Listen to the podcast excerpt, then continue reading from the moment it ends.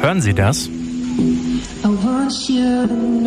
Das ist in der Innenstadt von Mannheim und begleitet uns immer wieder beim Bummeln durch die Stadt und zwar die Straßenmusik. Und die kommt heute nicht von irgendjemand. Mein Abend bei Radio Regenbogen.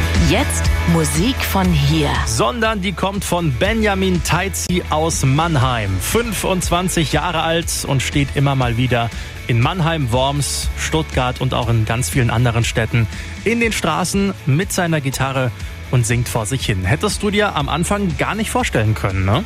Ich hätte nie gedacht, dass ich überhaupt mal Sänger werde.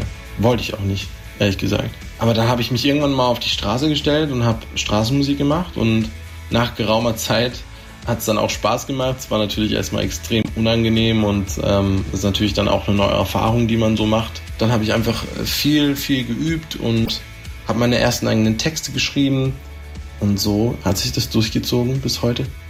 Ja, also ausprobieren geht bekanntlich über studieren. Ich finde, man hat gehört, dass du in den Song sehr, sehr viel von dir selbst reingepackt hast. Also Höhen und Tiefen.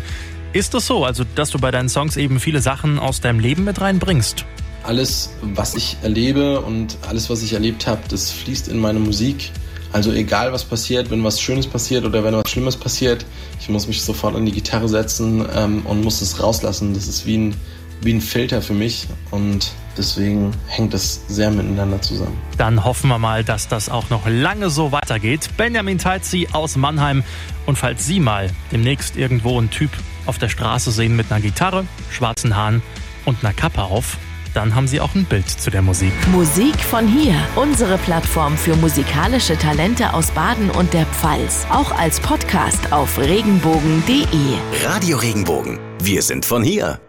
Wenn dir der Podcast gefallen hat, bewerte ihn bitte auf iTunes und schreib vielleicht einen Kommentar. Das hilft uns sichtbarer zu sein und den Podcast bekannter zu machen. Dankeschön.